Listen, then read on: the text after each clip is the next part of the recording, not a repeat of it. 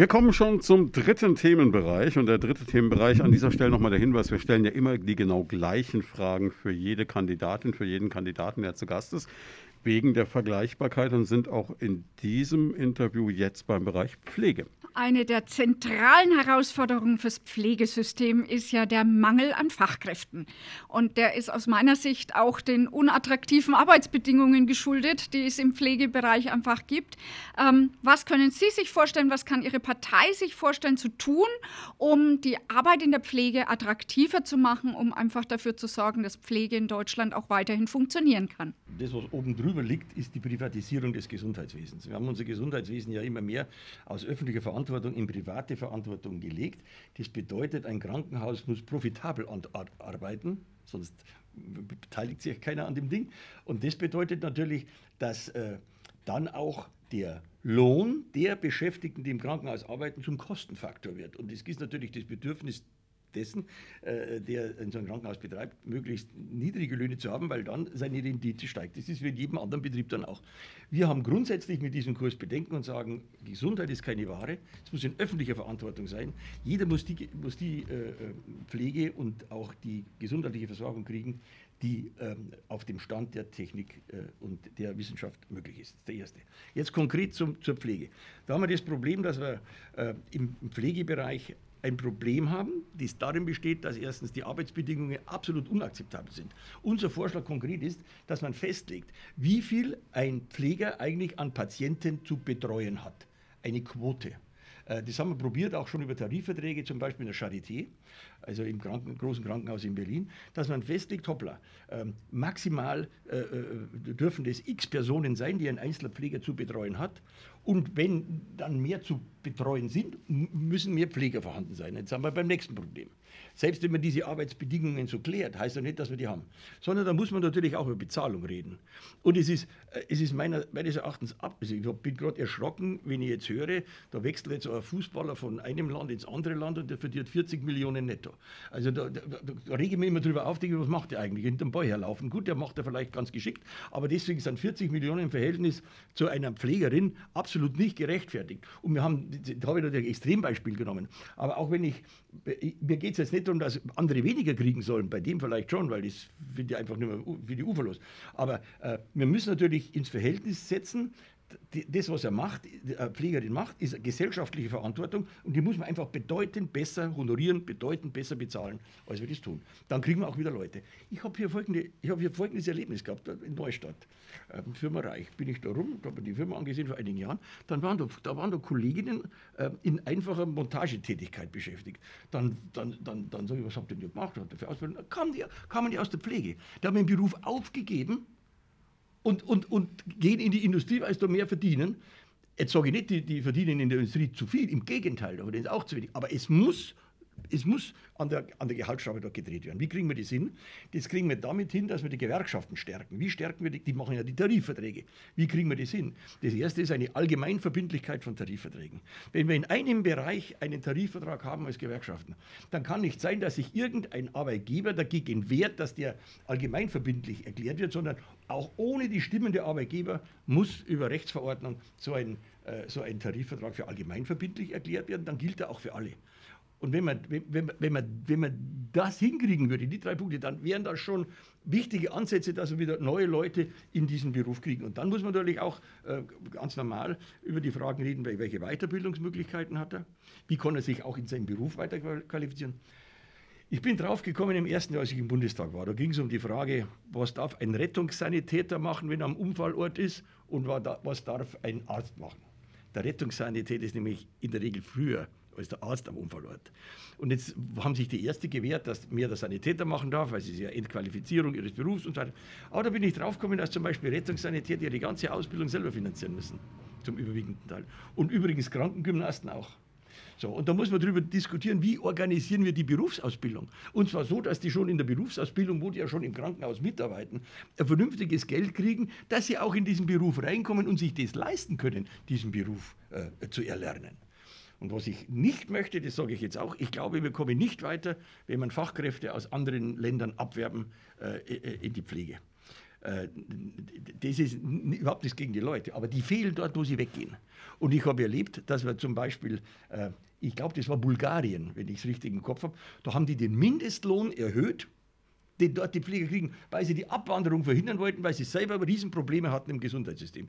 Wir kommen nicht umhin, die Leute hier auszubilden und nicht über Abwerbung zu gehen, sondern über qualifizierte Berufsausbildung, das zu machen. Dann sehe ich eine Chance. Wir bleiben bei dem Thema Pflege.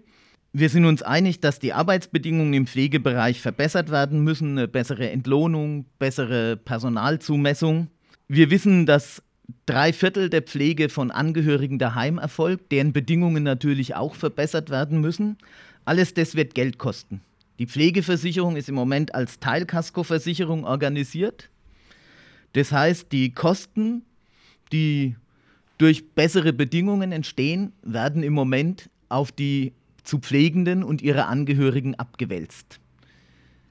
Solange das Dogma besteht, dass die Sozialversicherungsbeiträge nicht über 40 Prozent steigen dürfen. Was sind Ihre Vorstellungen, um die Kosten verbesserter Arbeitsbedingungen im Pflegebereich, verbesserter Rahmenbedingungen für die häusliche Pflege, um die gerecht zu verteilen? Also ich möchte mal auf den Grundsatz noch eingehen, diese 40 Prozent ähm, äh, Kosten für Arbeitslosenversicherung, für Krankenversicherung, für Rentenversicherung, für Pflegeversicherung. Da sagt ja nun der Altmaier, der ist ja immer mein Gegenüber im Wirtschaftsausschuss, der Minister, der ist ja immer mit dem Thema unterwegs. Und er begründet es damit, dass er sagt, wenn wir die Kosten für Arbeit noch weiter erhöhen, dann haben die Unternehmer noch mehr Anreiz zu rationalisieren und dann haben wir weniger Beschäftigung. Ich habe ihm dann gesagt, äh, Kollege Altmaier, äh, das ist ein Holzweg. Das Pferd wäre auch dann vom Traktor ersetzt worden, wenn es versprochen hätte, weniger zu fressen und zu saufen. Es ist nicht, äh, äh, man kriegt damit das Thema nicht gelöst. Aber es hat sich gerade in der Pandemie herausgestellt, wie wichtig ein funktionierender Sozialstaat insgesamt ist. Also äh, jetzt kann man viel über unser Gesundheitssystem, über Mängel reden, die, die wir ja auch diskutieren hier gerade. Aber ich weiß es auch, dass es in anderen Ländern eben viel schwieriger und komplizierter und vielleicht auch nicht mit, mit der Qualität äh, äh vorhanden ist, als, also bei uns. Das kostet natürlich Geld und das muss man aufbringen. Und äh, das zum, zu, zu, zur Überschrift. Insofern ist eine Quote vollkommener Quatsch. Hätten wir nicht so viel Geld in der, in der Kasse auch der Bundesanstalt für Arbeit und äh, für Bundesanstalt für Arbeit gehabt oder Bundesagentur, wie es jetzt heißt, dann hätten wir das überhaupt nicht bewältigt, auch die Kurzarbeit. Und viele Leute hätten den Job verloren. Also die 40 Prozent, die nützen nur den Arbeitgebern, weil ob einer jetzt 10 Prozent mehr, 10 Euro oder 10 Euro, 10 Euro weniger zahlt, das ist für einen Einzelnen nicht das unheimliche Problem. Aber die Arbeitgeber wollen natürlich sich immer weniger am Sozialstaat beteiligen und deshalb müssen wir uns dagegen wehren. So und konkret auf die Pflege. Ich bin dafür, dass wir die Pflege ausbauen zu einer Vollversicherung, dass alles finanziert wird, dass wir damit auch, ich kenne selber Fälle, dass wir selber auch Angehörige von dieser oft kaum zu bewältigenden Aufgabe entlasten. Ähm, also ja, ich erzähle jetzt das Beispiel nicht, weil ich nicht weiß, ob ich darf, aber das sind Belastungen, die oft über das Menschliche eigentlich hinausgehen, die da in der Pflege geleistet werden. Und deshalb sage ich, da, muss, da, da müssen wir, das müssen wir staatlich organisieren und nicht in Familien, oft auch älteren Leuten. Pflegt ja noch die ältere Frau dann ihren Mann oder auch umgekehrt. Und das auf dieser Ebene zu belassen und das mit einem, ich sag mal, mit einem doch relativ äh, überschaubaren Betrag abzusteuern, das können wir nicht machen, sondern da brauchen wir eine Vollversicherung. Dafür muss man auch zahlen. Und wir kriegen das dann hin, wenn wir unsere Finanzierung des Gesundheits- und des Pflegesystems so ändern, dass wir die Beitragsbemessungsgrenzen mal in den Blick nehmen. Also ich mache mal, wer finanziert das Gesundheitssystem? Jetzt machen wir ein Beispiel. Mit meinem Einkommen zahle ich prozentual die Hälfte Beitrag als meine Sekretärin. Die Hälfte weil ich natürlich nur weit über der Beitragsbemessungsgrenze verdiene, die äh, äh, unterhalb dieser Grenze ist, die zahlt voll diese Krankenversicherung äh, mit ihrem, also diese, diese 14, 15, 16 Prozent, je nachdem welche Kasse, zahlt die voll mit ihrem, zahlt die voll mit ihrem Einkommen und ich zahle beim doppelten Verdienst natürlich genau ungefähr prozentual die Hälfte. Das ist nicht akzeptabel, das ist nicht gerecht. Und wenn wir darüber nachdenken, das zu ändern und auch sozusagen eine Pflichtversicherung machen für alle und aufhören, dass der eine privat grundversichert ist und der andere ist in der gesetzlichen Krankenversicherung. Und, und dann hat ja auch noch der Private auch noch Vorteile. Äh, äh, das ist nicht hinzunehmen, sondern alle in eine Versicherung, alle äh, einen, einen vernünftigen Beitrag ohne Beitragsbemessungsgrenze, sage ich mal, dann hätten wir auch das Geld im System, das notwendig ist, dass wir das vernünftig gestalten. Übrigens dann auch, wie alle unsere Berechnungen zeigen, mit einem niedrigeren Beitragssatz, als den wir zurzeit bei der Krankenversicherung haben. Viel Kopfnicken heute auf Seiten der KAB bei den ersten drei Themenbereichen und ich glaube, mich nicht zu weit aus dem Fenster zu lehnen, wenn ich jetzt davon ausgehe, dass es im vierten Bereich bei der Rente nicht grundlegend anders wird. Aber wir werden es erleben. Rente, ein brisantes Thema. Der wissenschaftliche Beirat beim Bundesministerium für Wirtschaft hat ja vorgeschlagen, das Rentenalter jetzt auf 68 Jahre zu erhöhen. Und wir als KAB lehnen natürlich äh, die 68 Jahre ab und generell eine Erhöhung des Renteneintrittsalters. Welche Position haben Sie denn zu dieser Renteneintrittsaltererhöhung oder Rente mit 68? Also ich möchte noch mal daran erinnern, wie die Rente mit 67 überhaupt zustande kam. Das ist ja in der großen Koalition zwischen SPD und CDU beschlossen worden. Die SPD hatte das überhaupt nicht im Programm. Die hat gesagt, sie wollen Rente mit 65. Die CSU, CDU, die hat ehrlicherweise gesagt, sie wollen das mit 67. Die SPD war dagegen. Und dann ist Folgendes passiert. Dann war Angie, unsere jetzt scheidende Kanzlerin, mit Münteführung beim Frühstücken. Und beim Frühstück haben sie vereinbart, wir hören mal die Rente um zwei Jahre. Ich habe immer gesagt, ich bin froh, dass die nicht beim Mittagessen waren, sonst hätten wir vielleicht schon bis 70 arbeiten müssen, wenn sie mehr Zeit gehabt hätten. Und dieses, diese Rente mit 67 war falsch und genauso falsch ist es jetzt natürlich, ähm, die Rente weiter zu erhöhen. Warum? Man erzählt uns Folgendes. Man erzählt uns, weil wir älter werden, das stimmt. Man wird älter als einzelner Mensch. Äh, deshalb haben wir längere Rentenbezugszeit. Wenn man also zum selben Zeitpunkt wie früher in Rente geht und länger lebt, dann hat man natürlich eine längere Zeit, wo man Rente bezieht. Und weil das so ist, ist doch ganz logisch, hat Müntefering immer damals gesagt, da braucht der, äh, braucht der Volksschule Sauerland, der war aus dem Sauerland, ne? Volksschule Sauerland reicht, um zu begreifen, dass wir dann, äh, dass wir dann entweder die Rente kürzen müssen oder, oder länger arbeiten. Und dies, das würde ich gerne mal hinterfragen, ob das überhaupt so stimmt. Denn das Erste ist, ja, wir werden älter, das ist unbestritten. Aber alles, was in diesem Land finanziert wird, ob es die Renten sind, ob es die Löhne sind, ob es die Gehälter ähm, der Beamten sind oder was auch immer, wird aus dem Bruttoinlandsprodukt bezahlt. Das ist das, was wir in einem Jahr an Waren und Dienstleistungen an Wert produzieren. Und dann stelle ich immer gerne die Frage, ich habe den Bundestag auch gestellt, dieses Bruttoinlandsprodukt wird es weniger oder mehr? Und über längere Zeit, jetzt haben wir gerade eine Delle, klar, pandemiebedingt, wir hatten nachher Delle 2008 finanzpolitisch bedingt, aber im Schnitt 1,3, 1,5 Prozent Wachstum des Bruttoinlandsprodukts. Das heißt, der Kuchen, aus dem alles zu verteilen ist, der wird größer. Und dann kommt die zweite Frage. Die Menschen, die sich den Kuchen teilen müssen, werden die mehr oder weniger? Und spätestens, wenn man der Bildzeitung glaubt, wissen wir, die Deutschen sterben aus. Ne? Also wir, werden, wir werden weniger. Und jetzt kommt der berühmte Dreisatz, den der Münteführing offensichtlich in der Schule verpennt hat. Wenn der Kuchen größer wird, aber weniger Leute sich den Kuchen teilen müssen, dann werden die einzelnen Kuchenstücke größer. Das heißt, für alle ist eigentlich mehr da, auch wenn wir älter werden. Was ist der Hintergrund? Die Produktivität, dass die Menschen mehr produzieren in derselben Zeit, wächst schneller, als wenn wir älter werden. Und deswegen brauchen wir nicht bis 67 arbeiten. Das ist die allgemeine sozusagen Einschätzung dieses Themas. Es ist schlichtweg nicht notwendig.